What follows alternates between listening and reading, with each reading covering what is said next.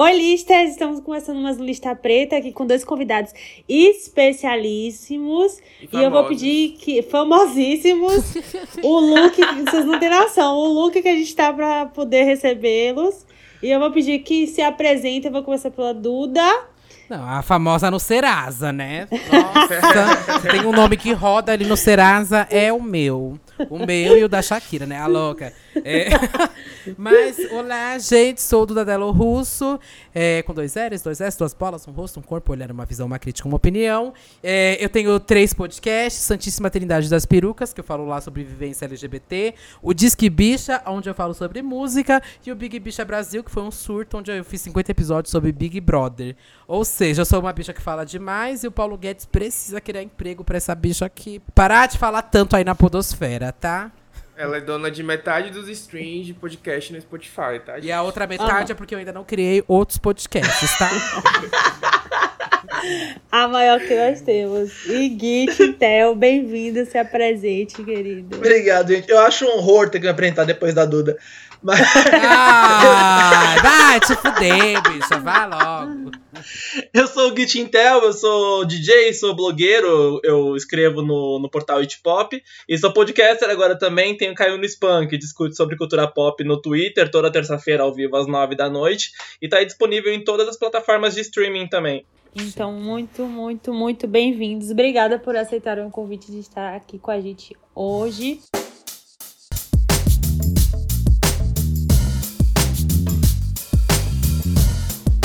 E vamos começar, né, Xande? Vamos começar nossa pois é. fofocada, nossos comentários. Hoje o tema é Top 1200. A gente vai começar falando da rainha do Top 1200, que é Tinashe. Eu queria já começar já jogando a pergunta: o que é que deu errado na carreira de Tinashe? Ai, pra, pra mim vocês. nada. Aqueles. Ai, pra mim também nada, né? É babado. Ai, gente, vamos falar agora então charts da feira do biquíni, né? Vamos lá. Assim, vamos começar contextualizando, né? Quem eu acho que não conhece aí Tinashe.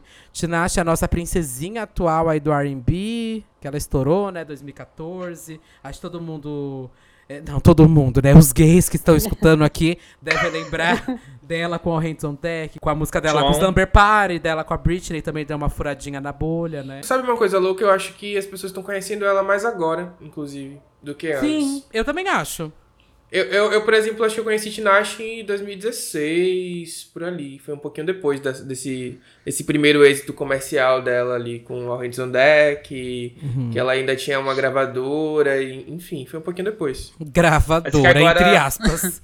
entre aspas, é. Tem um efeito do movimento dos fãs, né? Aí tá aí há anos já fazendo campanha e panfletando ela e tem dado efeito, finalmente. É, então, o, o babado é, Tinashe participou de uma das piores gravadoras da indústria, né?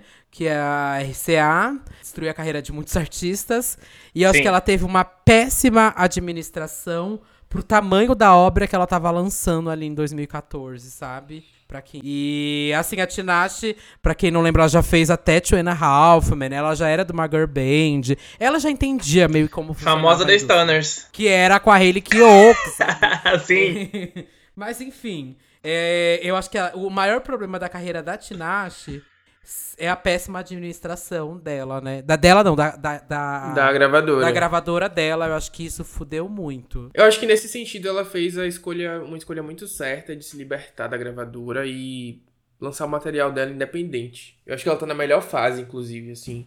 Tanto de liberdade criativa, de experiência. Eu acho que esse disco dela, o novo, é o meu favorito. Já é o meu favorito. Então eu acho que ela fez uma escolha muito acertada de se lançar como independente e lançar o material dela quando ela quer, da forma que ela entende. Eu acho que também não, deve, não é um caminho fácil.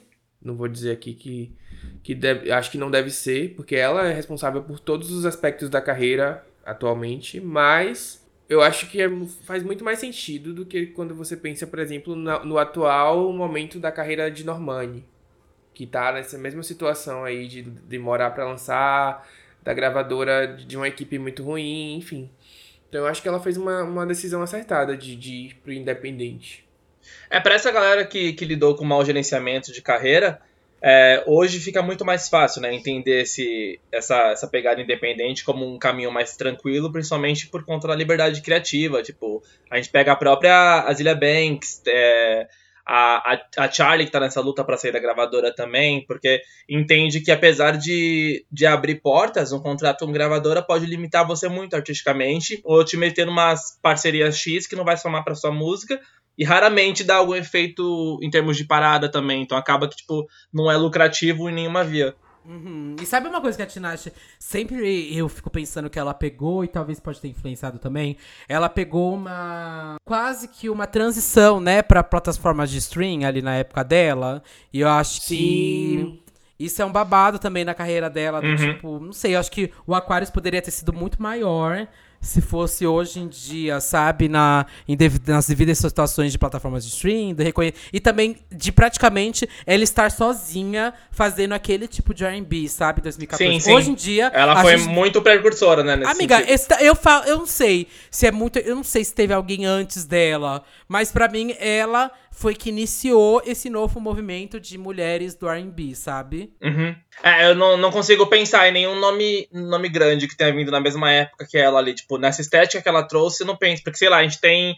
Tinha, talvez, como, como um ponto próximo, a FKA, que era mais conceitualzona, né? Tipo, a Tina tinha um apelo mais sim. pop. A Ginny Aiko não começou nessa época, não? Foi antes, Foi? Né? Mas a Ginny Aiko... Foi não depois, foi... se eu não me engano. Foi depois? Eu acho que foi depois. Assim, é porque a, a Tinashe, o babado, é que ela traz a estética do R&B, o resgate, né, daquele R&B do começo 2000 pra 2001, Sim, etc. que é um lance, lance Ciara. Lance Exato, é unir a coreografia, Total. unir o vocal, uhum. unir a estética. Ela tem toda isso do que ninguém tinha voltado a fazer, sabe? Ou quem fez não chegou Sim. ao nível do que ela chegou, sabe? Então, é, esse é o maior babado. Acho que ela consegue resgatar aquele R&B, sabe? Ela é meio revivalista. Eu concordo muito com a Duda, principalmente no aspecto da estética, porque eu acho que uma das coisas mais revolucionárias da Tinashe é a própria estética dela, porque é muito original, assim, sabe? Comparado com tudo que a gente. Tudo que tinha no momento no mercado, ela é muito original e, e, tipo, ela é belíssima, assim. Não é questão mesmo estética plástica do, do que está falando, porque a gente sabe que isso cativa muito a questão plástica e ela é impecável, na minha opinião, assim. Ela é muito Não, ela é completa. Na questão plástica, verdade, né? sabe? Na questão plástica, estética plástica, ela é muito bela e tudo que ela faz, assim, é muito bem trabalhado e detalhado. E para mim é muito foda é, não citar o nome já, né? Ah, já dos primeiros minutos já vou ter que citar o nome. Mas assim, porque ela moldou praticamente todas as artistas que a gente vai falar nesse episódio. E principalmente a Tinashe. A, é, a Tinashe, ela tem muito, muito da Lia. Tipo, muito. Hum. Na Sim. estética, desde a, do look, cor, dança muito, a coisa da, do vocal, as músicas têm muita influência. Ela bebe muito da Lia. E isso que eu acho foda, sabe? Tipo, desde 2000 e tanto lá, que a gente não tinha uma artista assim, revivendo esse R&B e pegando, tipo, uma referência igual a Lia e falar, ok, vou trabalhar em cima disso e vou tornar isso de uma forma atual, sabe? Vocês chegaram a pegar a Lia, tipo, assim, acompanhar de... Não, Todo amiga. aqui é muito novinho, né? Pois é, não, não todo mundo é muito jovem. só depois. É porque é louco, quando você pesquisa, você vê que ela teve uma janela de sucesso que é relativamente pequena, assim. Tipo, ela fez sucesso em, acho que em cinco anos. Um intervalo de carreira, cinco, seis anos. E ela influenciou muita gente, e muito. Isso que você falou é total real, assim. Normani, todas essas novinhas são muito influenciadas pelo que ela fez. E ela não teve esse. Não é tipo Janette Jackson que teve aí, tem aí 30 anos de, de estrada, sabe? Ela teve uma. Um, justamente pelo acidente, né? Uhum. Que, foi, uhum. que interrompeu a carreira dela no auge. É muito doido como ela influenciou tanta gente, eu acho. Pelo tempo que ela fez sucesso, sabe? É que vem de uma época também que, que esses trabalhos eles tinham uma, uma vida útil muito maior, né? Então, tipo, Sim. acabava que a influência deles se estendiam por um período bem grande. A gente pega pela própria Lauren Hill.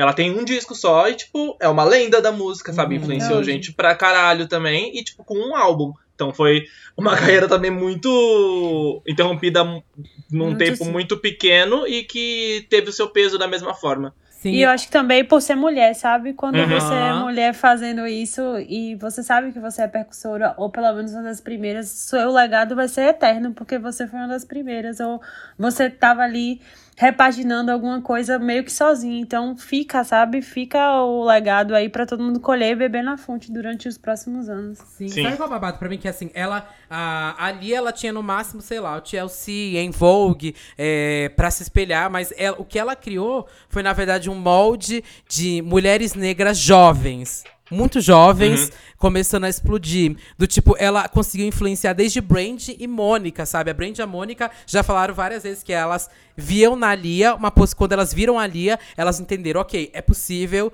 eu uma, ser uma mulher negra e jovem fazer sucesso. Porque até então a gente conseguia ver só mulheres brancas, né, fazendo sucesso sendo jovem e tudo mais. Então ela cria isso. E que influencia até na Tinashe, como eu falei, Tinashe é super jovem, começou já a fazer muito sucesso. Hoje em dia a gente tem, sei lá, Chloe Hale, são extremamente jovens, Victoria Monet, é tanta gente que tem que é super jovem, que tá e que até hoje bebe dessa fonte da Tinashe, né? da Tinashe não, da Lia. Uhum. Enfim, é impossível não citar, mas é só para reforçar o quanto Tinashe é foda por beber dessa fonte, porque, é, enfim, é excelência de dançarina, né? É uma excelência, assim, que às vezes os próprios dançarinos da Tinashe não conseguem acompanhar ela, eu percebo. Ela... é verdade. Eu não vou mentir que, do meu ponto de vista, apesar de ser ruim, o fato de que Tinashe não tá lá no topo das paradas, eu, eu acho que tem uma parte muito boa também. Por exemplo, shows mais vazios. Eu vou poder pegar grade. sabe? A egoísta! É, é, meio egoísta dizer isso. mas é porque ela é muito boa. E aí acho que essa proximidade artista-fã, ela fica mais comprometida quando o artista é muito grande. Mas e ele tem também... que ter público, né, amigo? Senão não tem show. É, isso é. Mas tem uma, uma, uma, outra coisa que eu acho que é tipo a liberdade criativa que ela tem, assim, que é muito foda. Uhum. Pra ela, o, o, que, o que já pelo outro lado que me deixa meio chateado é porque ela não vai ter um orçamento grande, obviamente, porque ela é uma artista independente. E a gente não vê performance, não vê ela sendo reconhecida, não vê ela ganhando prêmios, não vê, sabe?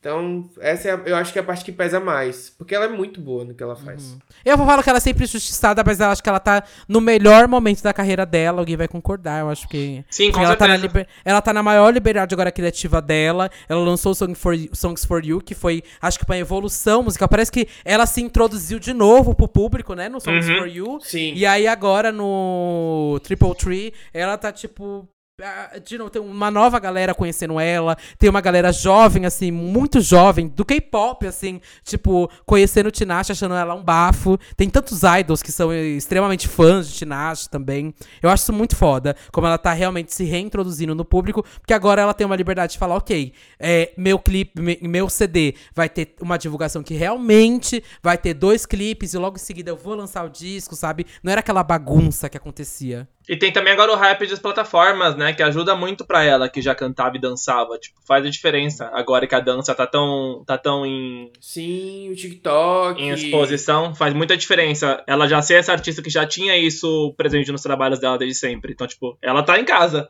Enquanto a galera Mas ela também não quer ralar tá agora TikTok, pra mostrar. parece, gente. Você não vou mentir, eu fico com raiva. Porque ela tem uma faca e queijo na mão, sabe? Só que eu acho que ela faz de ódio. Ela sabe dançar, ela sabe qual dança talvez pegaria fácil no público, mas eu acho que ela olha pro sucesso e fala: não quero, vou pegar uma cama elástica e vou fazer a coreografia mais impossível que já viram na face da Terra. Pra ninguém é conseguir isso. reproduzir.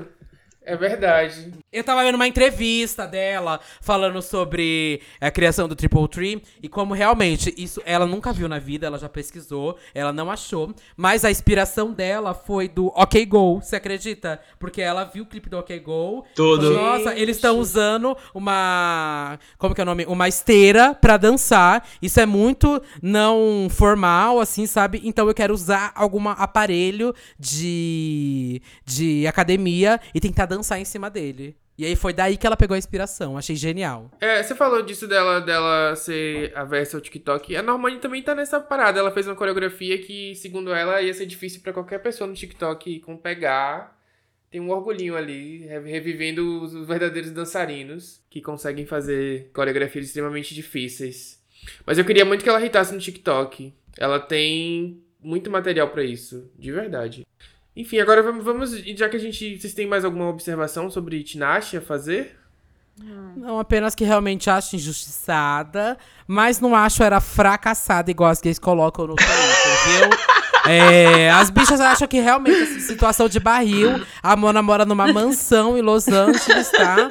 É verdade. Tem uma Ferrari simplesmente na casa dela.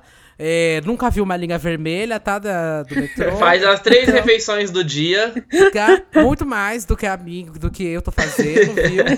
Então, assim, eu acho que ela é super é, bem sucedida no R&B. Não vou falar que ela é uma injustada, uma fracassada. É, claramente, ela não tem, não é um nome gigante na indústria. Tipo, a gente tem como a Summer Walk, a Cis atualmente, mas eu acho que pelo menos ela é muito reconhecida dentro da indústria, Uhum. muito respeitada. Isso é verdade. Assina aí embaixo.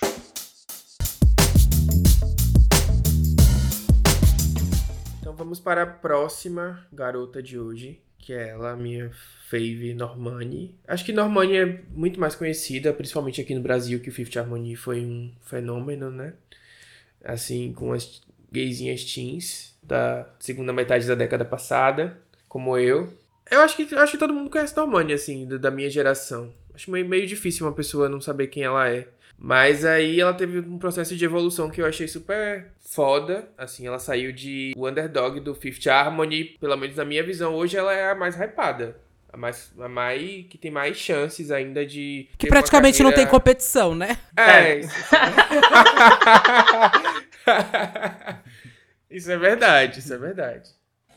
Mas a, a outra hypada é a Camila Cabelo, mas uh, enfim, não quero ser hater aqui. Mas ela não entrega nada, né, gente? Pelo menos pra mim. Assim, Entrega visão. racismo, né?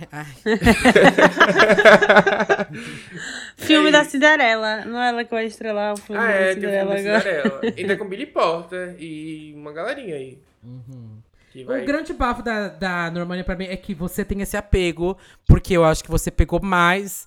É, não sei se foi a idade, não sei o que foi. Mas eu, eu não peguei Fifth Harmony, eu não gostava tanto assim de Fifth Harmony, não peguei sabia? Fifth Harmony. Aí eu Não peguei, peguei a nada do Fifth Harmony. Eu acho que no grupo ela era muito mal aproveitada, na real. Porque o grupo tinha aquele. Total. hy- é, dentro do grupo tinha aquele hype em cima da Camila e da Lauren, né? Isso. As Sim. duas eram muito mais tidas como favoritas, tinham espa- mais espaço em música, chamava mais atenção em palco, clipe, etc.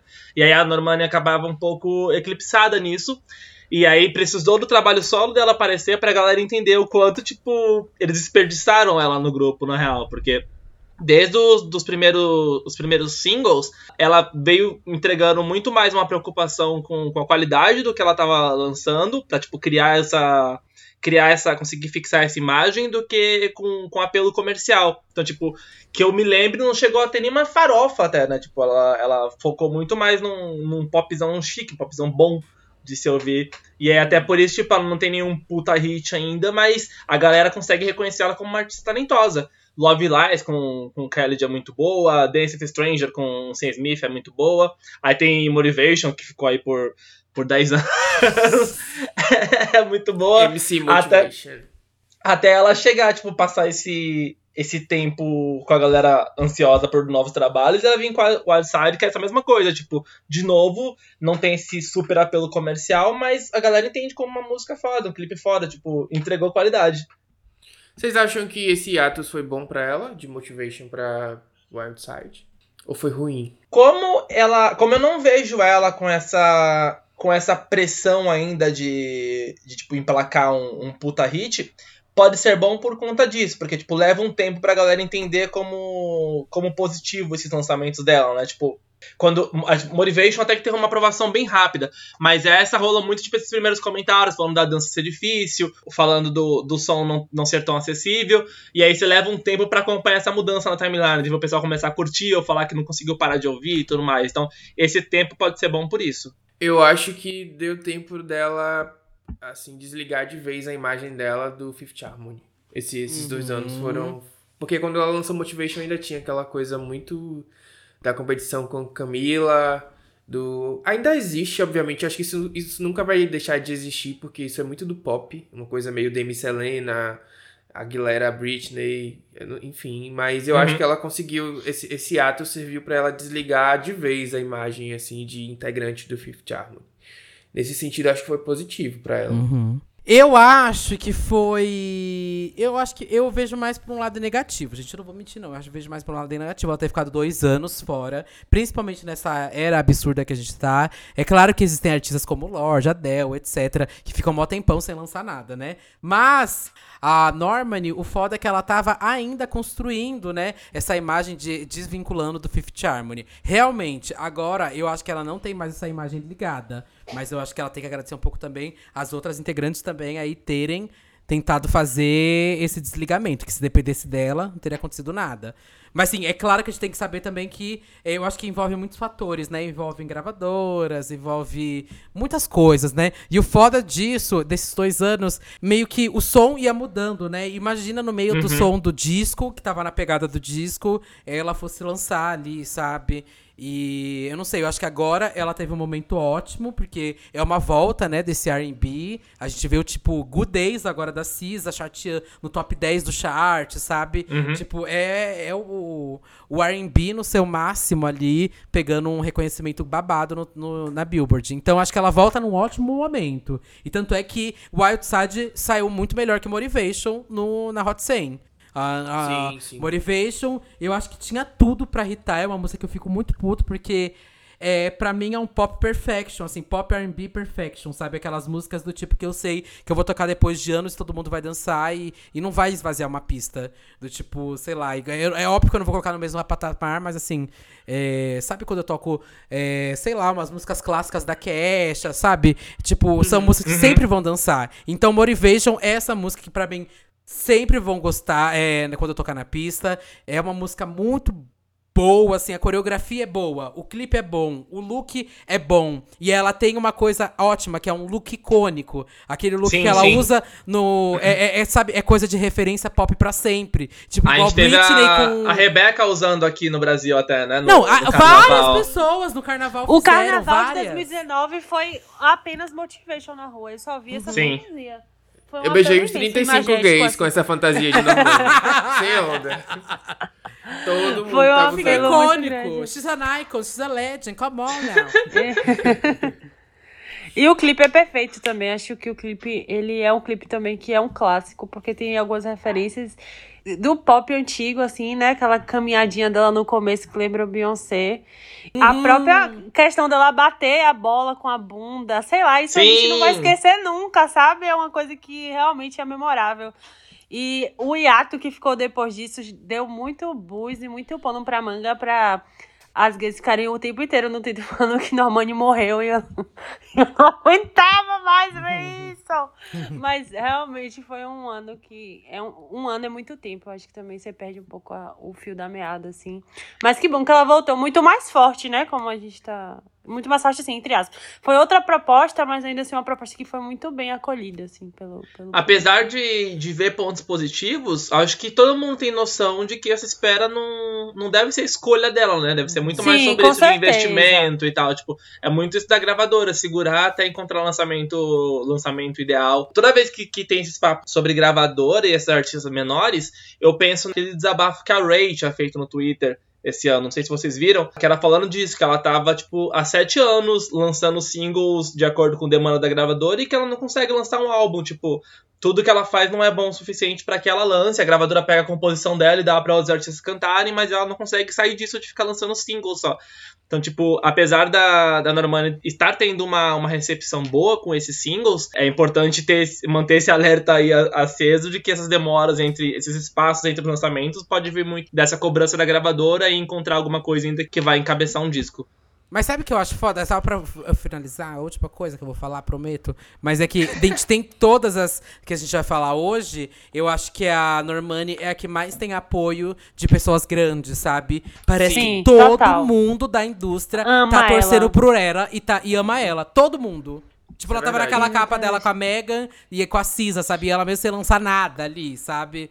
Tipo, todo mundo tem o É respeito e tá Beyoncé, torcendo. é Megan, é exatamente, Beyoncé, é Megan, Mas O Eu é clipe Cardi de, de Wap também. Eu Exatamente. acho que é porque Normani, ela meio que encarna uma coisa muito de Beyoncé e Rihanna. Acho que, assim, pra- Uhum. a- as meninas que fazem sucesso atualmente, negras, eu não vejo elas nesse formato Beyoncé e Rihanna, Uhum. que é aquela diva suprema, Elish, A-list de lotar estádio e que, sei lá, elas têm outra, outra vibe, assim, pelo menos pra mim. É verdade, Eu acho que- eu nunca pensei nisso. Eu acho que a Normani, ela, é, as pessoas enxergam ela como a próxima. Eu acho que é por isso. Uhum. Eu, não, eu, eu não sei por que enxergam ela e não enxergam Tinashe, assim, porque na minha visão elas têm o mesmo. a- uma, abo- abordagens muito parecidas. Mas nela as pessoas têm esse foco Ah, de não, ser não a acho não. próxima Elish. Mas eu acho que a, a Normani vem, vem desse apelo mais comercial por É. conta do Fifth Harmony, né? Uhum. É, tem isso. Ela saiu de um grupo, enfim. Ela já Uhum. saiu de um grupo pop, eu acho, eu não acho que elas têm o mesmo apelo, não. Acho que tem um caminhão que, um- que, se que diverge um pouco, porque eu, eu vejo Tinashe um caminho, entre aspas, mais alternativo do que Normani. Acho que ela ter escolhido agora, tipo, o Tinashe, como a gente conversou é, anteriormente, lançar algumas coisas mais alternativas, tipo um selo alternativo. E eu não vejo a Normani fazendo isso. Eu acho, eu vejo a Normani, tipo, lançando coisas que realmente ela tem a pretensão de que sejam um hit, sabe? Tipo, que sejam realmente uma coisa grande. Não sei se é uma leitura errada. Acho elas bem diferentes, assim, na caminhada. Não sei. Eu acho que realmente a Normani, eu não sei, ela. Eu, acho. É, é isso que fica, né, a grande pergunta. Será que ela deveria Uhum. ter lançado uma música e tipo Motivation agora e não um RBzinho clássico, né? Um RBzinho dançante, tudo mais meio 2000? Eu, eu não sei. Agora ela se prova como artista, igual o Gui tava falando, explicando, mas eu acho que realmente, pra voltar cativar essa galera de novo, ela precisa de uma coisa mais pop, igual o Motivation foi. Também. Ou lança um álbum mesmo com é, divisão, que vai ter música que vai ser mais pop, música que não vai ser. Mas eu acho que no momento ela seria de bom tom, porque ela tem até o TikTok, sabe? Imagina a Motivation no TikTok, como não teria Uhum. hitado, sabe? E ela tem. Nossa. Ela sabe fazer o hit do TikTok, é igual a Tinashe. Ela sabe fazer um hit de TikTok, Mona. Se você me entregar o que você faz em 2014, é o hit do, de. É o hit de agora do TikTok, bicha. É isso. Mas eu acho que por agora ela entende entende que, ah, tipo, apesar de ter já ter esse apelo comercial pelo, pelo passado com o grupo, ela ainda talvez não consiga, tipo, man- é, emplacar um, um puta hit, sabe? Então talvez valha mais a pena ela criar essa base de, de aclamação crítica. Porque aí, tipo, se não vier esse retorno comercial, pelo menos a galera considera ela artista, sabe? sabe que é talentosa. Será que ela vai fazer uma coisa meio Cisar que lançou o disco e o disco até hoje cresce? Tipo, o, o disco anterior dela, que tem aí 5 anos na, na Billboard 200, que a galera todo dia descobre, tem gente descobrindo. Será que ela não pra vai. isso ela tem que lançar um álbum, né, amor? É. É isso, é isso. Talvez ela não foque nesse primeiro hit, mega hit, e solte o álbum e. Quer dizer, não sei, né? Que pra mim é uma grande fica. Até, até eu ver o álbum lançado. aí Nem existe, gente. Ai. Nem existe, é. Vocês acham a equipe dela ruim? Porque eu acho muito. Sim. Assim. Estratégia, não de tudo. Eu não sei como. Tipo, que- o Wildside não teve uma, uma performance, eles não conseguiram agendar a menina em nada. Não, não- sabe? E ela deixou. Antes ela ficava calada, mas dessa vez ela meio que deixou claro que não tem nada agendado, não conseguiram. Mas aí é aquilo. Qual foi a gravadora que a Duda falou que, que era ruim pra Tinashe? RCA é a gravadora. Qual que é a do gravadora da Normani? RCA. Gente, eu, isso, não, gente. eu não entendo isso. Eu não entendo elas tá. Tipo assim, como é que elas chegam nessas gravadoras ruins? Porque elas têm tanta qualidade. Por que, que elas ficam nessas gravadoras? Alguém sabe a explicação Ah, disso? mas é questão Ah. de contrato, né? Tipo, É. principalmente no, no começo de carreira, o que aparece de contrato pra você, você vai abraçar, que você não sabe se vem outra coisa depois. Acho que vem, É. vai muito por, esse, por essa linha. E a, a RCA, apesar de, de ter essa fama ruim, tipo, elas tiveram. Ela já teve grandes artistas, tipo, tem artistas bem-sucedidos que, que passou por ela. Então, existe um nome ainda, mas é muito correr o risco de você cair nessa, nesse planejamento bosta deles. Uhum. É verdade. E também ela saiu de um contrato do Fifth Harmony, né? Que elas praticamente trabalhavam, pagavam pra trabalhar. Então, eu acho Exato. que saiu do horrível pra um menos pior. Menos pior. Uhum, entendi. É É isso. porque esses selos eu não entendo muito bem como funciona, porque elas não têm uma autonomia assim, mesmo dentro de uma gravadora, elas não conseguem ter uma autonomia delas mesmo meio que, não sei, gerirem um pouco a Amiga, carreira. Capitalismo. Tem não. Tem Não dá, não, né? Não. Não dá. Ai, uau, porque isso mata a carreira da pessoa, né? Às vezes você perde o time e o tempo. É, é porque a realmente- relação, de, a relação de artista e gra- gravadora lá fora é muito diferente do que a gente vê aqui no É, Brasil. por isso, a minha referência é Porque do Brasil, porque eu vejo eles mais aqui- autônomos aqui, né, em relação Então, aqui, aqui é meio que o processo um pouco contrário. Tipo, a gravadora. O, pouco contrário atualmente, na verdade. Tipo, a gravadora acompanha artistas que estão em ascensão e aí abraçam eles pra que ela possa, tipo, abrir essas portas de televisão, rádio, playlist Uhum. editorial, etc. Mas o artista meio que banca tudo, tipo, porque o que a gravadora investe, depois ela pega de volta no- nos lucros de lançamento, etc. E aí isso dá um pouco de autonomia maior, maior pro artista. Lá fora, ele já fica um pouco mais dependente disso, porque tipo, é a gravadora que tá na linha de frente e o artista fica dependendo dela querer investir, dela tomar uma decisão, dela permitir as coisas, sabe? Tudo precisa passar pelo aval da gravadora. Então é um processo bem diferente. Um- uma forma muito fácil de comparar isso é pensando na, na relação da Anitta com a Warner, por exemplo. Aqui no Brasil ela manda e desmanda. Se ela falar que a Warner vai Uhum. mudar o nome da gravadora, ela muda. Chegou lá fora, ela tipo, desanimou pra caramba, porque acaba que lá ela tem que ser controlada. Ela, não- tipo, ela não consegue dar a palavra final, sabe? Porque aí o processo é diferente. É, é uma escala muito diferente de relação. E aí, essa, é, se a gente comparar assim, fica mais fácil de entender. Uhum. Obrigada, Gui. Essa- esse exemplo da Anitta foi perfeito mesmo. Obrigada. Gui. Ela, ela Perfeito, falou porque isso. me fez entender real como funciona. VMA bo- boicotou Normani? Sim ou não? Ah, Boicotou, né, gente? Boicotou. Ela falou. Então, já teve, é, já teve a outra edição que fala, avisaram pra ela é, da performance dela muito em cima. Não sei se vocês lembram que ela teve que ensaiar muito em cima, que ela teve que mandar fazer a roupa não sei quantas horas antes. Foi todo um babado. E aí, mesmo assim, ela entregou aquela performance que eu acho que foi incrível, né? E o playback falhou, né? A música. se É verdade. reparar, a música fica lá falhando. Tem uma série de defeitos técnicos. Apesar dela ter sido incrível. Uhum. Tem isso também. Mas ela falou que foi boicotada, eu ainda res- respondi lá, chamando a MTV, é, marcando eles. Mas eu achei meu, bom meu que ela- primeiro hit em inglês. Eu achei bom que ela que ela, ela postou aquele vídeo da galera comentando, né? Tipo, que o pessoal deu falta dela, pelo menos. Os comentários do post da MTV era todo mundo perguntando por que, que ela não tava performando. Então é legal, tipo, perceber isso. Que o público, que essa demanda do público existia. Todo mundo tava contando em vê-la na premiação. Uhum. E aí não vai rolar. Mas deve ter também alguma coisa a ver com, com o fato de ter a outra, a outra Fifth Harmony lá cantando, né? Talvez tenha, É, tenha rolado uma, uma de disputinha de, de espaço. Mas eu, eu achei muito estranho ela não ter sido chamada dessa vez, porque ela não, não deixou, não ficou nada atrás, por exemplo, da Camila. O single de Camila não pegou o top 30. E o de Normani pegou o top 20. Então. Chama privilégio branco, né, amiga? É isso. É isso. E. Ou talvez. Eu, ainda tenho. Acredito que talvez ela apareça. Porque o VMA tinha esse, essa. pe- Pelo menos antigamente, né? Depois parou com isso. Mas tinha aquela, aquelas clássicas polêmicas que aconteciam antes da premiação. Acho que teve lá Kanye West Taylor. Teve Uhum. Nicki Minaj Taylor. Enfim, teve Justin Timberlake Britney. Sempre tinha uma coisa que acontecia antes pra todo mundo ficar comentando sobre. E de repente, não sei. Não sei se, se aconteceria isso. Mas, talvez. Porque é muito estranho ela não ter sido chamada. Tipo, a- a- a- assim, é, a gente sabe que tem a questão do boicote e, e outras coisas. A indústria é racista, enfim. Mas, sei lá, pra mim era uma, era uma escolha óbvia desse ano. Muito óbvia, Uhum. assim.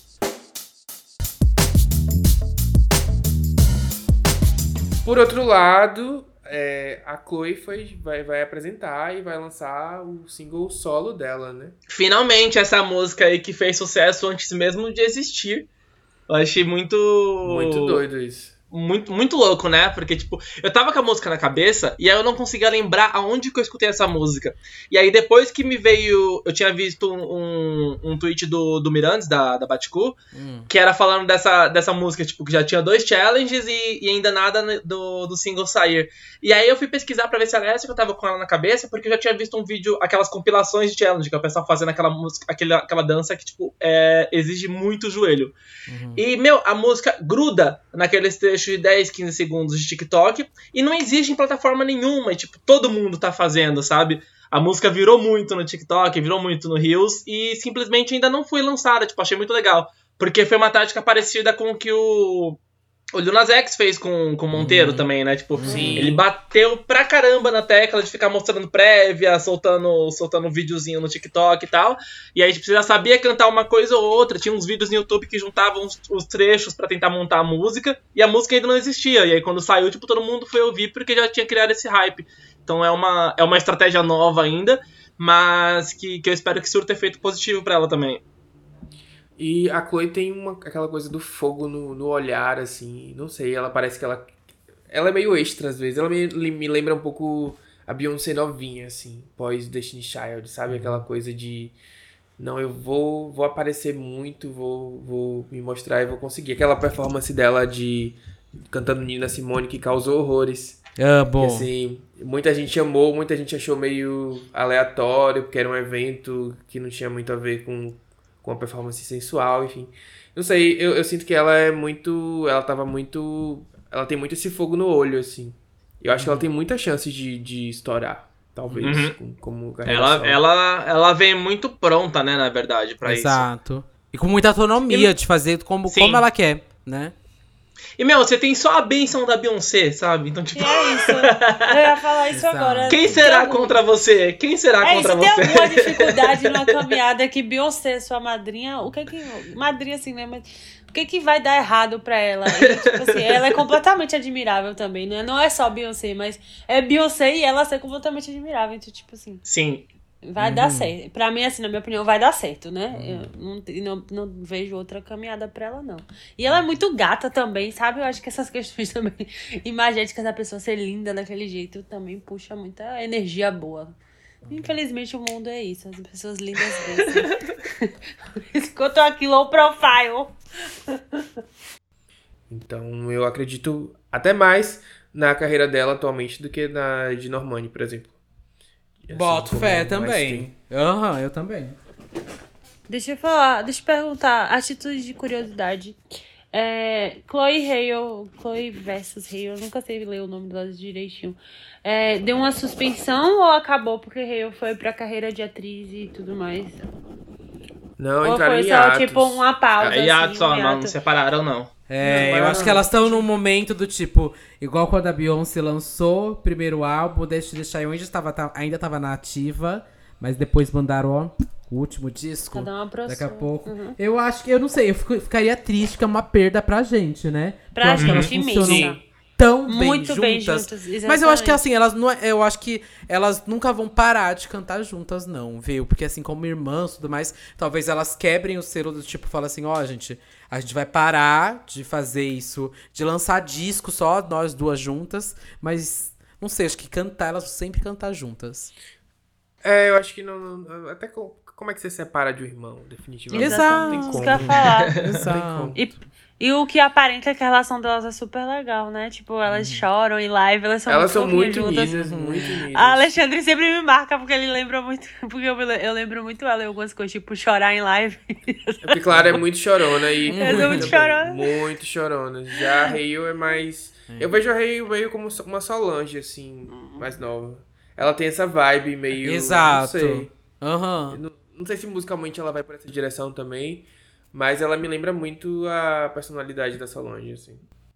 Eu separei aqui alguns, alguns nomes, assim, só pra gente citar por alto. Primeiro, as, as meninas negras que fazem sucesso atualmente. A gente tem a Cisá, a Doja, a Megan, a Cardi, a Liso e a Hair. Assim, foram E acho que a as eu- Summer Walker também, hein? Eu colocaria nessa lista. Summer. Uhum. É porque eu não consigo... A Summer tem hits, assim... Amiga! Amiga! Amigo. As músicas dela. É porque todo eu- mundo até. Cri... Amiga, criaram até, tipo, uma rivalidade dela com a Cisa. Elas são meio Eu que ouço, rivais. Mas eu não sabia que ela tinha esses hits assim, não. Pra Saiu melhor. tipo, Eu acho que charteou melhor que o Control, talvez. Por isso tem essa. Tem muita gente que cria essa rixa entre Summer Walker e Cisa. Ela teve bastante colaborações. Tipo, o álbum dela de estreia tem nomes gigantes, né? Em colaborações. Duas antivacinas, que delícia. a Deixa eu falar disso, eu tava vendo-. Tava vendo Então, hoje a foi. MIA discutindo no Twitter, vocês viram? Ô, amigo, Não. já silenciei. Ai. Vale a pena não, amiga, não. Não aguento Ah, mais. eu vi, eu vi, eu vi uma notícia, eu não vi a discussão, mas eu... Não tinha nem nada a ver com ela. Ela foi lá criticar o Harry Styles, porque ele, Sim, ele vai exigir que as pessoas usem usem máscara máscara. nos shows dele. Qual a chance que povinho burro? Pode viu? Tirar essa parte do talento? podcast, pelo amor de Deus. Eu acho Se que... vacinem! Só isso, Por favor, por favor, gente, se só vacinem. isso que eu aviso. Não, aqui na minha vizinhança eu conheço algumas pessoas que não se vacinaram e não querem se vacinar. Mas assim, Ai, muito poucas. Mas, mas ela- elas existem ao meu redor também. Uma coisa que eu notei é que essas meninas que fazem sucesso atualmente, primeiro que elas não, elas rompem com o molde Beyoncé e Rihanna, assim, elas não têm, Total. nenhuma delas tem essa vibe.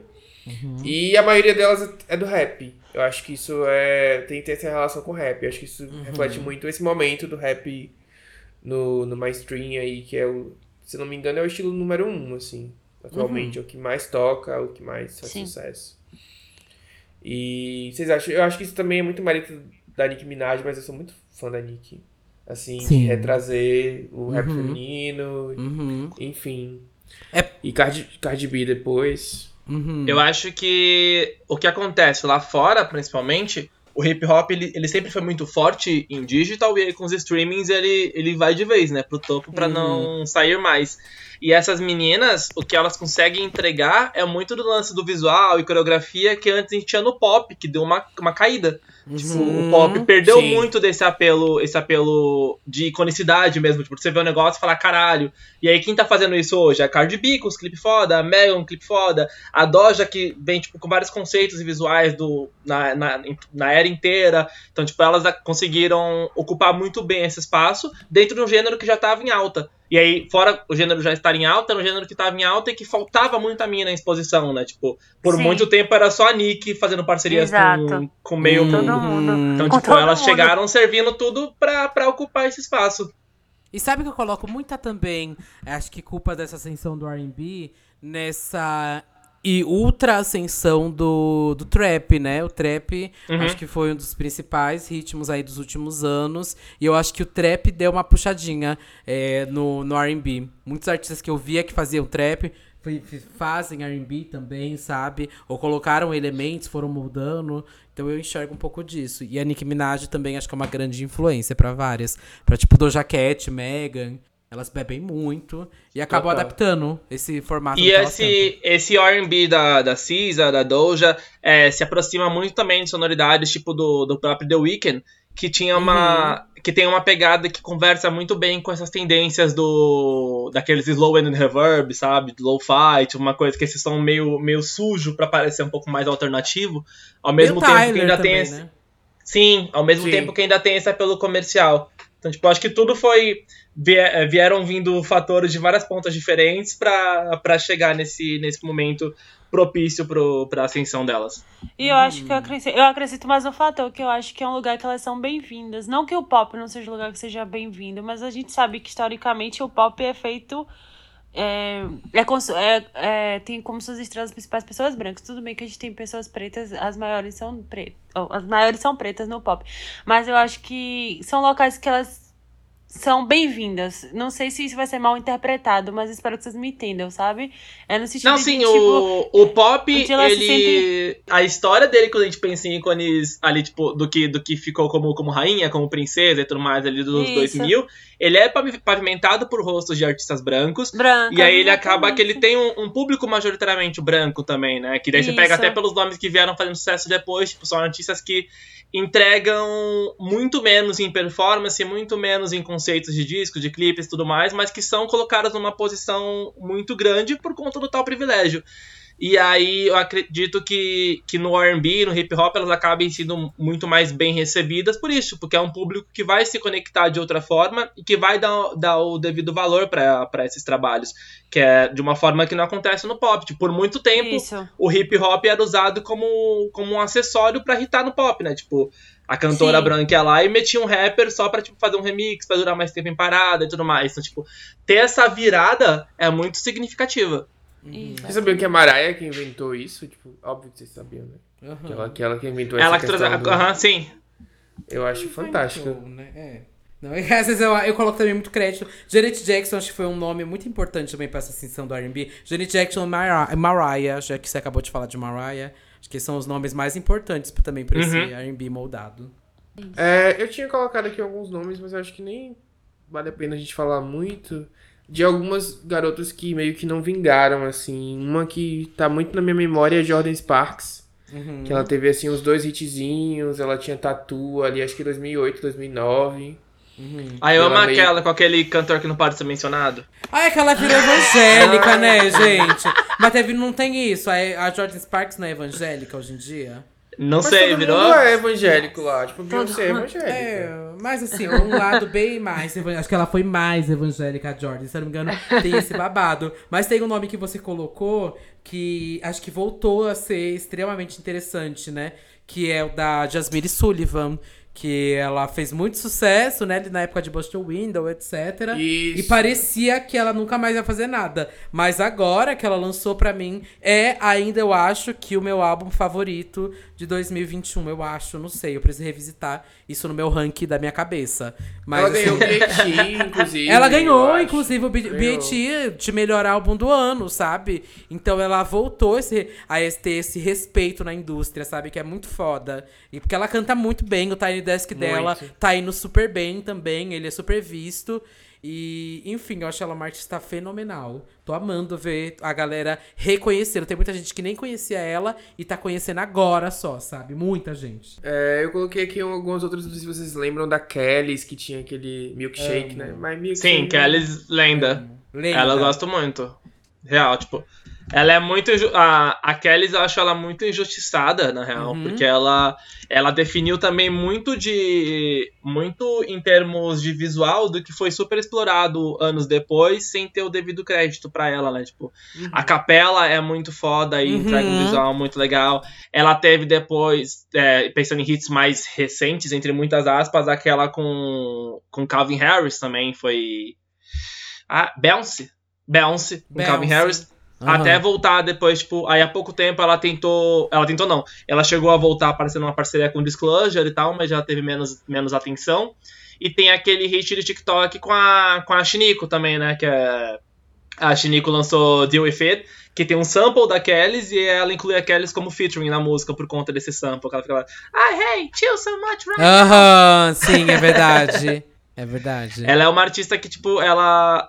Ela, ela influenciou muita gente também. Tipo, ela fez muita história, mas foi, foi de lado. Porque é complicado, né? Artista, artista pop, quando, quando tenta questionar alguma coisa em relação à estrutura ou à forma do que oferecem as coisas pra elas, elas acabam tidas como, como pessoas problema. E aí, nisso que vira pessoas problema, você, você vai ganhando cada vez menos espaço. Uhum, nossa, você falou tudo.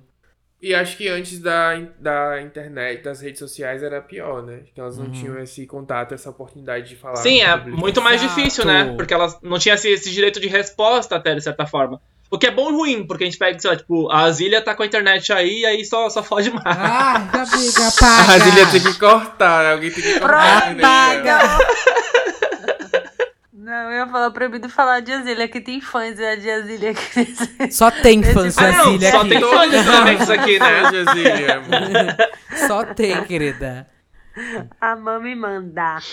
Mas o babado pra mim, acho que de nomes que eu realmente queria que tivesse acontecido, talvez é o da Shanti, que ela é maravilhosa e ela vem exatamente naquele modelo de menina nova, sabe? É, fazendo sucesso vozeirão. E ela teve meio que dois hits consecutivos, mega dois, mega hits, né? Ela pegou, se eu não me engano, number one e number two na Billboard Hot 100, sabe? Então ela tava com a faca e o queijo na mão. E a Keisha Cole também é uma artista que. Nossa, sim. Putz, que vozeirão, sabe? Inclusive, as duas fizeram no período da quarentena, eu tava assistindo, sou muito fã das duas. Elas fizeram um. participaram do programa, é, que é uma versus a outra. Depois, quem estiver escutando, procura. Procura versus Ashanti versus Keisha Cole. Elas fazem uma batalha mus- musical. E assim, é briga de gogó. É babado. Só pra quem tem gogó. A Keisha Cole, você falou, ela tem Last Night, né? Que foi bem grande aqui no Brasil. É verdade. Quem- ela quem tem não- quem não lembrar- Go. quem não lembrar do nome, lembra da foi música. forte também. Tem, tem até aquele, aquele artigo clássico que sempre os, os fãs de Beyoncé revivem, né? Que o, o, o jornalista fala que ela não é achante, tipo, quando ela vai estrear a carreira dela. Tipo, é, tipo, a Beyoncé não é uma diva como a Shanti. Muito louco isso. É que é uma necessidade de- da, da rivalidade, né? Porque ali já existia É. também a rivalidade ali, a Beyoncé. Eu lembro daquele vídeo das duas na, no tapete vermelho, sabe? Todo mundo precisava ser a rival da, da Beyoncé. Era absurdo, assim. A Brand era a rival da Beyoncé, a Shanti era a rival da Beyoncé, a Lia era a rival. Bicha, a Mona não tinha um tempo de paz, sabe? Pois é. Sabe uma pessoa que eu acho que, tipo, super. Eu queria que. Não é que ela não aconteceu porque ela tem uma carreira até hoje, mas. Não sei, eu acho que ela poderia ser muito maior do que ela é. É a Kelly Rowland. Eu acho que ela tem uns hits muito radiofônicos, assim. Ah, mas Ela aí a uma- tadinha já, já sofreu com isso da, justamente dessa rivalidade midiática, né? Tipo, é muito É. difícil você vir do, do mesmo grupo que a Beyoncé, porque tudo que você lançar, as pessoas vão comparar. Eu acho que ela tentou Uhum. super fazer, fazer escolhas criativas diferentes dela, até pra criar esse distanciamento, mas a galera compara, tipo. Ou, ou a saída pra ela seria fazer tipo a Michelle, que foi lá pro gospel e aí foda-se, sabe? Porque você não tá competindo no mesmo mercado. Mas A- pra o ela deve ser muito é- complicado. É, muito, muito pop, não sei, tem uma coisa no timbre Não, dela. ela, é- que- ela, ela é incrível, tipo, eu acho que ela, ela lançou muita coisa boa que foi muito subestimada, mas eu acho que ela lida com essa com essa, essa maldição aí de ter tido passado com a Bey, porque ela vai ser sempre comparada. Sim. Não, é, é muito, se já comparam artistas que não tem nenhuma ligação com ela, quem dirá alguém que dividiu o palco com ela, sabe? Então, Uhum. é difícil. É, mas ela também tem uma carreira sólida, respeitada e tem hits, assim, mega hits, tipo é, Dilema, que todo mundo conhece, minha mãe conhece Dilema. Então, Exato. Você pode colocar em Eu- qualquer lugar. é, Então eu acho que ela não é. Não Todos entra como conhecem. não, sabe? Não, não sei. Tem, a- tem When Love a- Takes Over. É, When Love Takes Over. Nossa. Meu Deus. Tocou muito MTV essa. Hits. Essa tocou muito, velho. Muito. MTV Hits. Eu coloquei aqui as duas contemporâneas da Rihanna, que foram a, a Mary e a Tiara Marie, que elas fizeram inclusive aquela performance pro um tributo, né, para Destiny Childs no, no, no acho que foi no VMA, não sei, que, que é, era um tributo e as três fizeram a Beyoncé, a Kelly e a Michelle. E aí elas eram meio que colegas de gravadora e acabaram decidindo investir muito mais a Rihanna. E as duas foram meio que demitidas, enfim, depois. Mas sabe que eu não acompanhei direito as duas? Eu, É, eu tive não- que relembrar até quem era. Aí eu ouvi a música e falei, ah, tá, eu conheço. É isso, eu também não, não conheço muito da carreira delas, não, mas eu, eu tava vendo esse vídeo esses dias e aí eu lembrei disso. Que elas eram meio que contemporâneas ali da, da Riri e deram. sumiram, né? A gente não, não sabe muito sobre elas. É isso, eu acho que falamos sobre todos os tópicos. É, Normani, Chloe Hale, as, as que fizeram sucesso, as que sumiram. E aí, no final de cada episódio, a gente pede para os convidados recomendarem, assim, qualquer coisa que vocês quiserem recomendar. Aí, não sei se vocês trouxeram, se vocês pensaram. Hum. E aí. Vocês têm. Vocês, Duda Della Tem que ser um álbum de tem alguma- R&B ou pode ser qualquer coisa? Pode ser qualquer coisa, amiga. Qualquer coisa que você quiser falar. Se você quiser recomendar o RuPaul Drag Race Brasil com apresentação de Xuxa. E que você vai ser. Pois essa eu vou estar passando. Essa eu vou estar passando. Mas eu vou recomendar, se você aí nunca tirou para escutar, eu acho que esse é um álbum que ajuda muito a moldar esse R&B é, atual, o R&B feito no começo dos anos 2000 também, que é o Velvet Rope da Janet Jackson. Eu acho ele um dos Caramba. álbuns mais importantes e principais do R&B contemporâneo, sabe? Eu acho que é muito foda esse álbum. Sou completamente apaixonado, como ela fala sobre todas as dores, dificuldades que ela passou na vida, sobre abuso, e ao mesmo tempo ela coloca é, uma parte sexy no álbum. é, enfim, ela fala muito também sobre saúde mental. É um álbum muito pesado, muito carregado, é, e que eu amo. Como eu amo esse álbum. Gui, qual foi o que, que você indica pros listers? Bom, eu vou fugir um pouco do R&B então, mas vou manter entre artistas negros pra recomendar a banda Meet Me on the Altar, Eu tô falando dessa banda tem algumas semanas já. É uma banda de pop punk. Elas assinaram com, com a Folha de Barreman, que, que lançou Paramore, Panic! at the Disco, várias bandas que marcaram o emo pop punk dos anos 2000. E é uma banda que é totalmente formada por mulheres negras e tem integrantes LGBT também, inclusive. Então, tipo, são, são três minas na, na banda. E o som, tipo, é, lembra muito, vai agradar muito, tipo, quem já curtia o, o som dessa época, mas com esse, com esse tom de novidade ainda.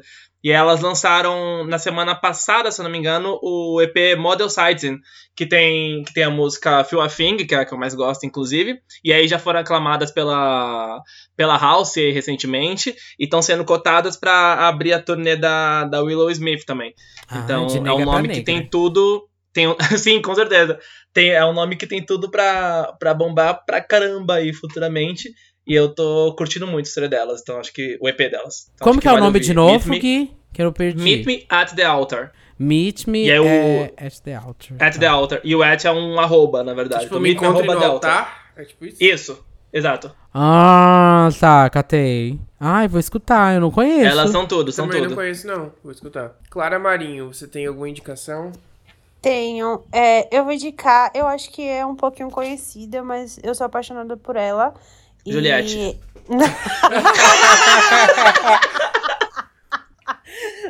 me respeita, Deus. e os cactos me cancelando. É, eu vou indicar a Malou. Eu não sei se todo mundo conhece, mas eu sou apaixonada por ela. Ela é uma britânica. que Amo! Eu amo ela, o North, North Side. Eu não sou muito boa em pronúncia de inglês, mas Ama Rua, acho que é o nome do álbum dela, o North Side. É porque se confunde, a discografia dela ainda é pequena, porque ela tá começando. E ela é linda, perfeita, só tem 21 anos, é uma gata, o clipe dela é lindo, a produção dela com a irmã dela. E Amalou, se um dia você ouvir esse podcast, eu queria muito casar com você, é isso. um beijo pra você e escutem listas, é muito bom. É assim, é uma musicalidade muito foda, assim, gostosinha pra relaxar. E ela é muito boa, enfim. Os clipes dela são bem legais também. Eu lembro que eu conheci. Lindos, são lindos. Eu lembro que eu conheci ela pelo Colors, que é bem legal também o Colors dela. Isso, o Colors dela é. Exatamente, o Colors dela é lindo também, muito bom. E ela é muito gata, de verdade. Quem gosta de mulher bonita pode assistir a Valor. Eu também tenho duas indicações de artistas negras. É, a primeira é Rachel, é Rachel Reis. Eu não sei se pronuncia Raquel Reis ou Rachel Reis. Mas é assim que escreve. R-A-C-H-E-L. Rachel. Ela é daqui, de, aqui da Bahia, de Feira de Santana, pertinho aqui da, de Salvador. Nossa, o som dela é muito gostoso. Eu, tô, eu conheci essa semana, eu tô muito viciado em tudo que ela lançou. Ela tem um EP que ela lançou esse ano. E tem poucas músicas ainda, acho que no máximo oito ou nove. Mas é muito bom o som dela, de verdade, vale a pena. E a outra artista é a Thalys, não sei se vocês conhecem a Thalys. Ela Não já conheço. abriu pra Glória Groove, inclu- inclusive. Ela é. Ela faz RB, assim. Então ela tem um sonzinho muito gostoso de ouvir, canta bem. Eu acho que ela tem tudo pra acontecer também. Só precisa de investimento aí. Então, Como se escreve o nome dela? nacionais. Thalys. T-A-L-I-Z. Ela tem uma música muito boa chamada Eu Ah, chega. Faço, que é incrível. Sério, eu viciei por várias semanas. Então, como a gente tá falando muito de, das garotas do R&B, eu acho que ela se enquadra nessa categoria aí. Thalys e Rachel Reis. Procurem, por favor. Tudo.